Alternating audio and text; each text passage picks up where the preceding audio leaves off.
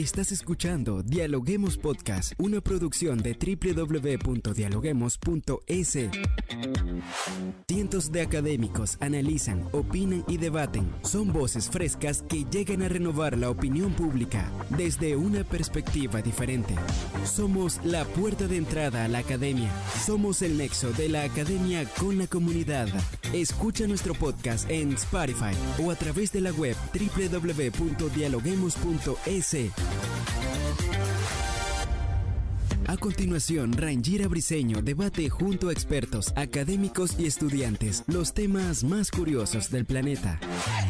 Hola, ¿qué tal amigos? Como siempre les damos la bienvenida a un nuevo episodio de podcast a través de la www.dialoguemos.es. Soy Rangira Briseño y ya estoy lista para iniciar un nuevo episodio. Hoy vamos a presentarles una obra de referencia del área de Derecho de Control y Prevención de la Corrupción de la Universidad Andina Simón Bolívar. Hablamos del libro de Derecho de Control, Contraloría y Tribunal de Cuentas o de Recursos Públicos en Ecuador.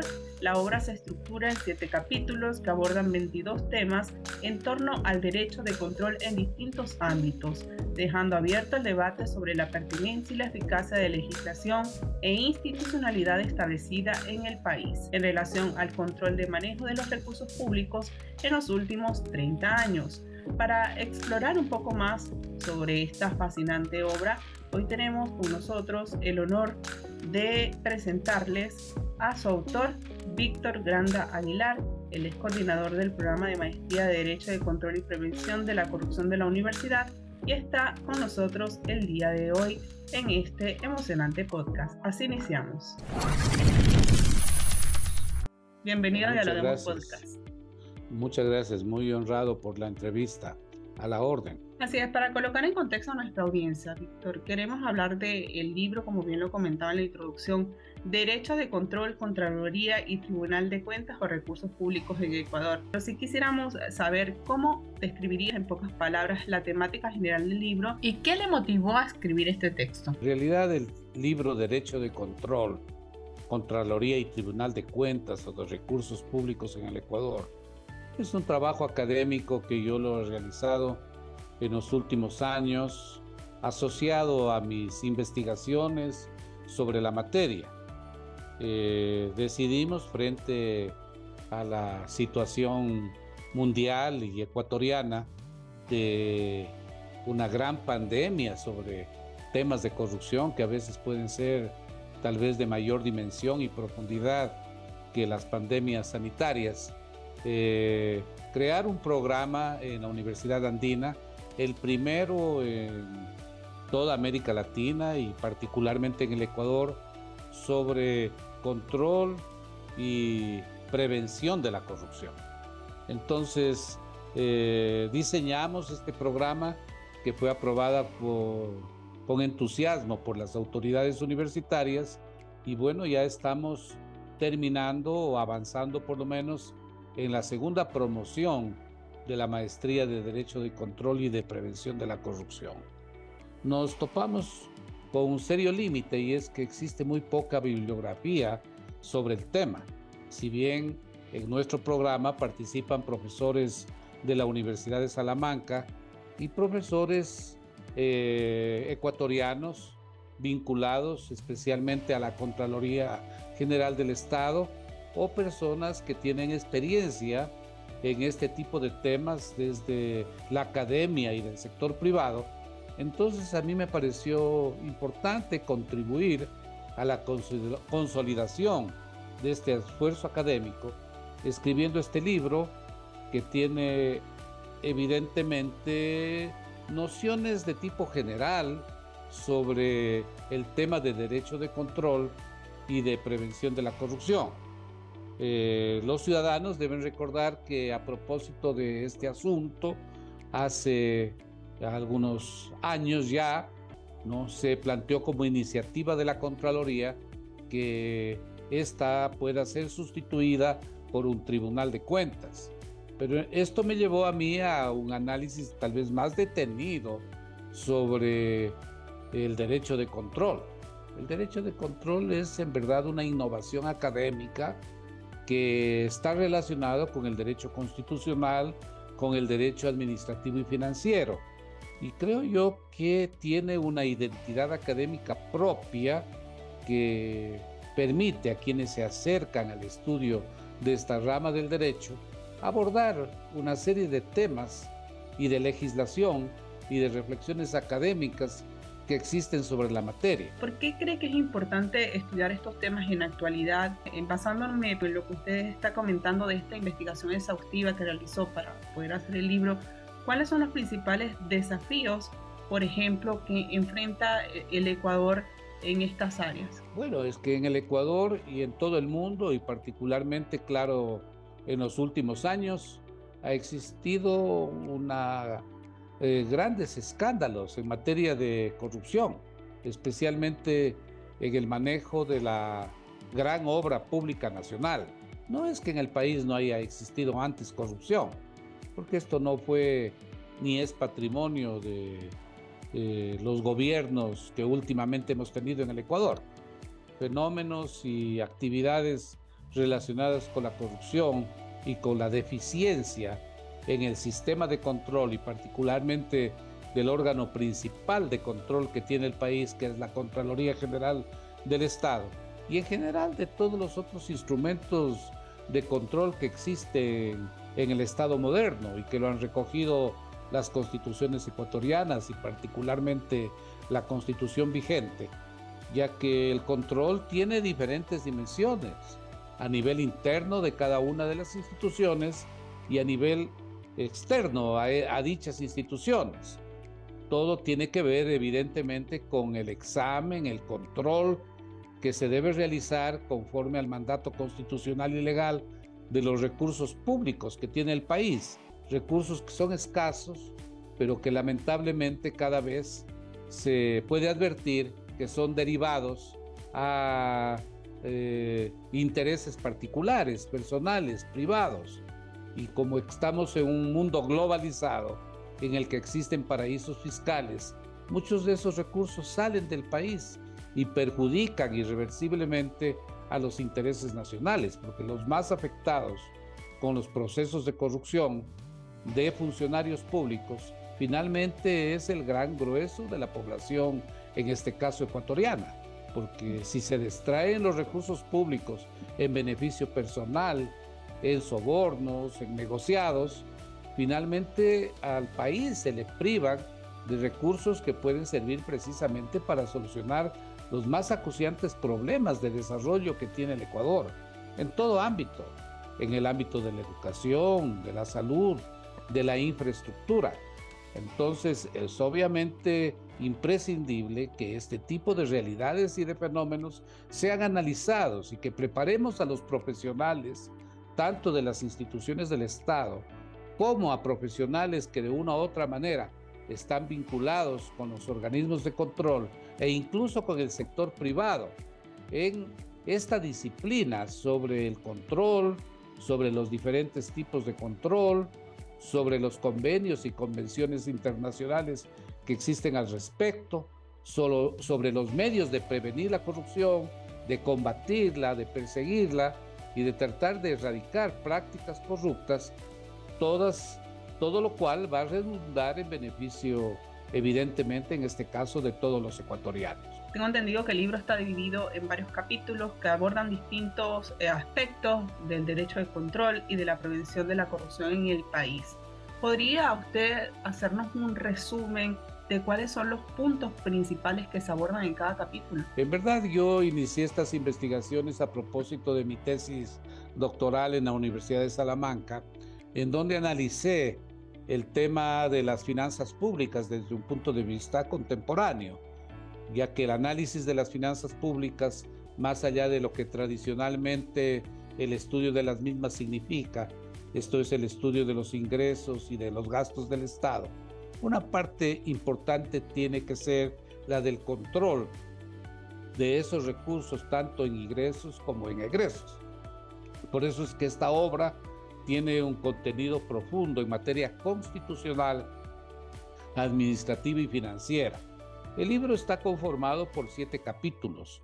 El primero está destinado a analizar el contexto económico y político de esta disciplina y he hablado de lo que ocurre a nivel internacional y nacional sobre asuntos y escándalos de corrupción, pero asimismo de la reacción que la comunidad internacional, las Naciones Unidas tienen respecto de este fenómeno. El libro identifica al derecho de control como una rama de las ciencias jurídicas y también eh, identifica cuáles son las principales categorías que dan identidad al derecho de control.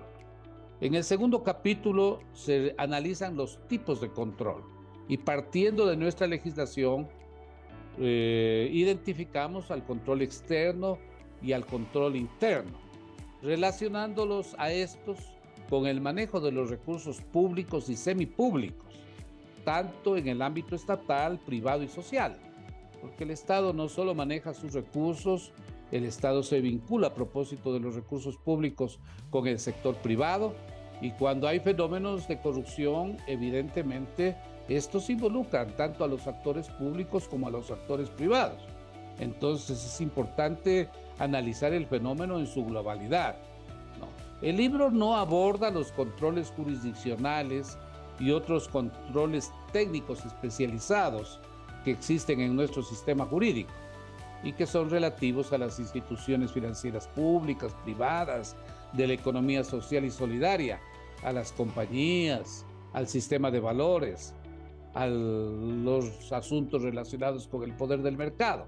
Se concentra principalmente este trabajo académico sobre los recursos públicos y su control, especialmente por parte del control que realiza político la Asamblea Nacional, el control político, a través de la información documentaria y a través de los juicios políticos. La otra dimensión del control es una dimensión técnica financiera y por lo tanto eh, se refiere especialmente a la labor que debe desarrollar la Contraloría General del Estado. Y ahí precisamente lo que se discute es si la Contraloría es la institución más eficiente para cumplir con ese cometido o si tal vez fuera necesario sustituirla por un tribunal de cuentas. Eh, al final yo me pronuncio respecto de esta gran interrogante que está planteada en la obra. Eh, hago un análisis en los capítulos del libro de los últimos 30 años, desde 1990 hasta la actualidad, ¿no? sobre cómo los modelos económicos, neoliberal, neocompetitivo, neointervencionista eh, o neodesarrollista también, como se lo conoce, ¿no? que se encuentran entrelazados o que sucedieron en el tiempo, ¿no? con un manifiesto trasfondo autoritario, han incidido en estos fenómenos de la corrupción y también en la eficiencia o ineficiencia de los sistemas de control político, técnico, financiero al que me acabo de referir de la Contraloría o del control social. Como usted sabe, en la Constitución del 2008 se estableció una nueva función del Estado, la función de transparencia y control social, y se estableció un Consejo de Participación Ciudadana para desde el Estado realizar también una labor que corresponde autónomamente al conjunto de la sociedad.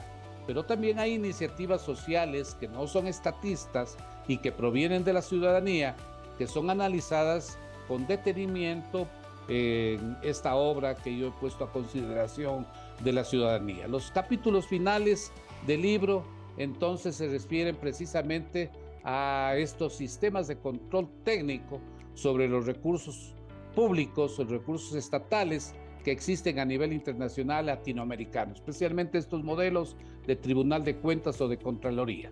Y en ese contexto, analizamos con mayor detenimiento el proceso histórico y las instituciones que se han ensayado en el Ecuador. El Ecuador tuvo ya un tiempo en que tenía un tribunal de cuentas, luego tenemos la Contraloría desde 1927 y llegamos a la época actual en donde se está planteando o se planteó la sustitución de la Contraloría y Tribunal de Cuentas. Eso es el contenido global del libro. En la parte final, precisamente yo dilucido si resulta conveniente para el país la sustitución de la Contraloría por un Tribunal de Cuentas. Y claro, el análisis está centrado en que yo estimo que siguiendo las recomendaciones internacionales de los organismos que coordinan y articulan a las entidades de fiscalización superior en el mundo y que en actualidad es un organismo de las Naciones Unidas, la INTOSAI, ¿no? que se debe perfeccionar el sistema de fiscalización y de auditoría. Nuestra legislación tiene una serie de deficiencias en esa materia para ampliar y profundizar los sistemas eh, de auditoría. Y en ese sentido yo considero que la ley orgánica de la Contraloría debe ser reformada y actualizada para perfeccionar el sistema de fiscalización y de auditoría. Y luego, claro, el punto de la controversia se centra en el tema de las responsabilidades. Y la gran discusión es si las responsabilidades deben ser fijadas por la misma Contraloría a nivel administrativo para que luego se litigue o se discuta las responsabilidades que establece la Contraloría en el Tribunal Contencioso Administrativo o si debería simplificarse el procedimiento de responsabilidades para evitar que las responsabilidades en el ámbito administrativo se dilaten interminablemente y luego vayan al nivel judicial en el contencioso administrativo.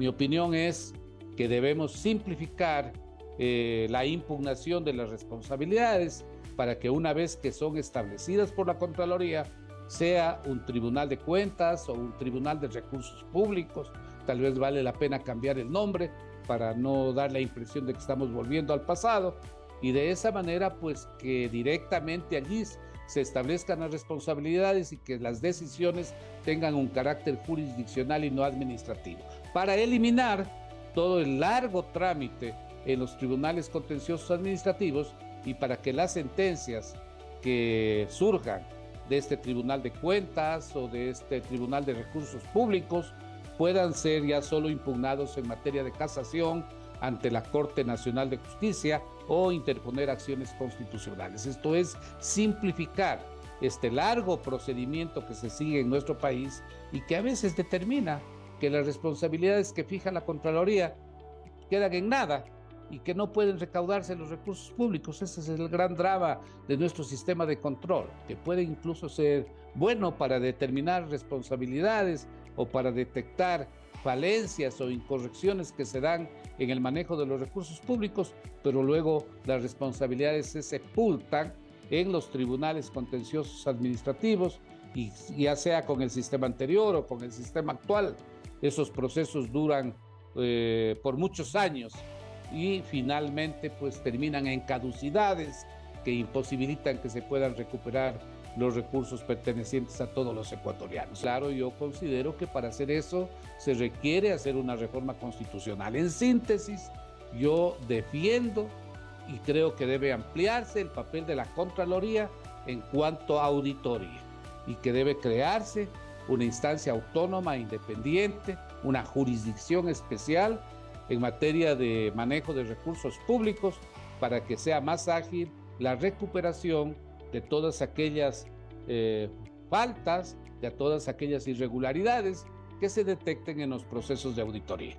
Doctor, no, súper interesante todo lo que nos está comentando, todos estos datos que arroja el libro y que, bueno, usted nos hizo un resumen de lo que será este, este libro que está próximo ya a presentarse en un evento que se va a realizar en el Salón de Honor del Campus Universitario. Y si queremos saber qué espera usted de este evento y cuál cree usted que será el impacto del público del libro que usted está presentando. Bueno, yo soy optimista, puesto que nuestro programa de Derecho de Control y de Prevención de la Corrupción en la Universidad Andina ha sido materia de varios convenios entre la universidad, con los organismos de control, con la Contraloría General del Estado, con la función de transparencia y control, con algunas de las superintendencias, con el Consejo de Participación Ciudadana y nuestros estudiantes de maestría provienen precisamente de esas instituciones.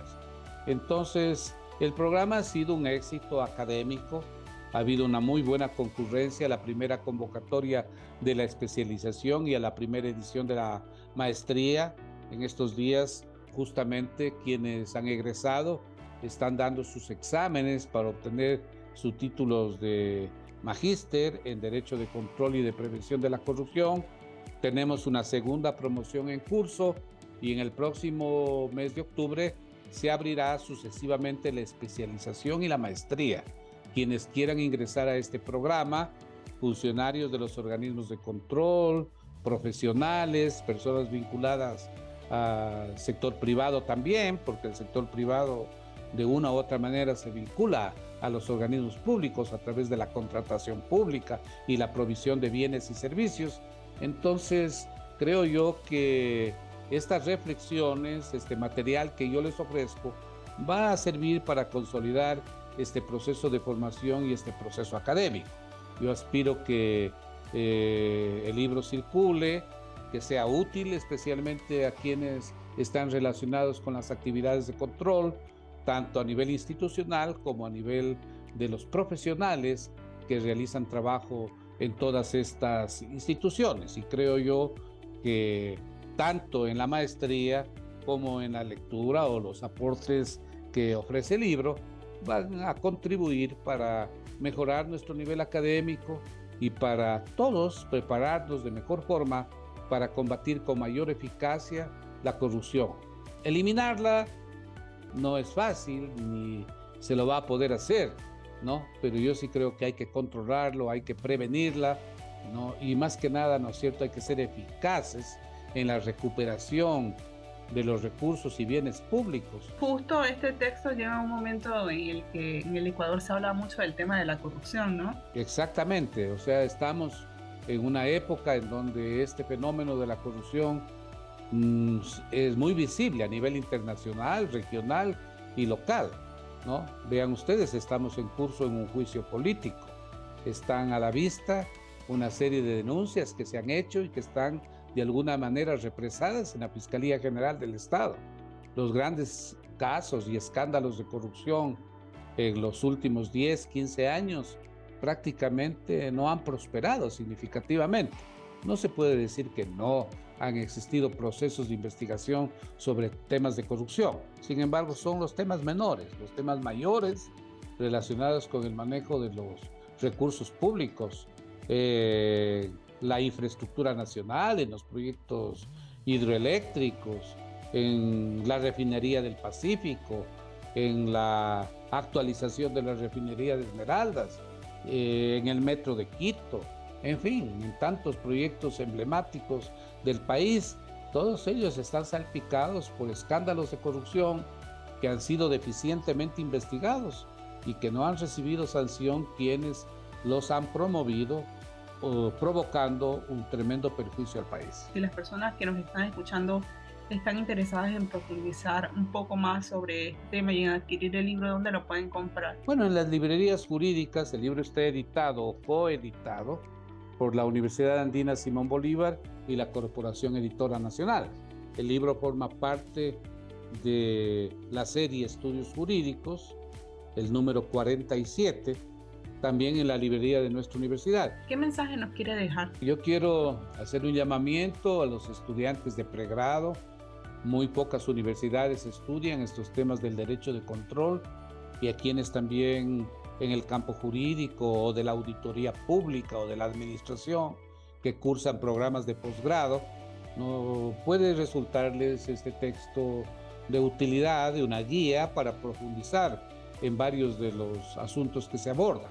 Está dirigido a los docentes de las materias afines, a profesionales, como he dicho yo, abogados, auditores de otras especialidades que ejercen la profesión tanto en asesoría, en trámites y procedimientos administrativos y procesos contenciosos relacionados con el control público, con las responsabilidades establecidas tanto a nivel administrativo y que también pueden encontrarse en curso en la vía jurisdiccional, contenciosa administrativa. Entonces, yo aspiro realmente que esta obra sea de utilidad informativa y que además pueda ser un punto de partida para que los juristas o quienes realizan actividades de control profundicen en estos temas. Nosotros con los estudiantes de las dos promociones de la maestría estamos pidiéndoles que ellos profundicen temas específicos en materia del control y de la prevención y lucha contra la corrupción para realizar publicaciones que ayuden precisamente a un mejor conocimiento de esta rama del derecho y del fenómeno de la corrupción y que contribuyan, como he dicho hace un momento, a sanear la vida pública nacional y a tratar de prevenir actos de corrupción y ojalá de recuperación de aquellos activos que han sido eh, derivados hacia paraísos fiscales o en beneficios particulares para que estos puedan eh, realmente volver a las arcas públicas y satisfacer eh, las principales actividades sociales, económicas que tiene el Estado ecuatoriano. Así es, doctor. Bueno, felicitarle de nuestra parte por este excelente texto que va a publicar en los próximos días. La presentación se estará llevando a cabo el próximo 28 de este mes a las 11 y media de la mañana en el Salón de Honor de la Universidad Andina Simón Bolívar. Muchas gracias por estar con nosotros. Muy amable, muchas gracias por su entrevista. Gracias por escucharnos. No se olviden de seguirnos en nuestras redes sociales, Facebook, Twitter e Instagram como Dialoguemos Info y visitar nuestra página web dialoguemos.es. Soy Rangira Briseño y seguimos dialogando en podcast. Esto fue Dialoguemos Podcast. Escucha todos los programas de Dialoguemos Podcast en www.dialoguemos.es. Suscríbete para no perderte ningún episodio. Estamos en Spotify. Sigue escuchando Dialoguemos Podcast, el nexo entre la academia y la comunidad.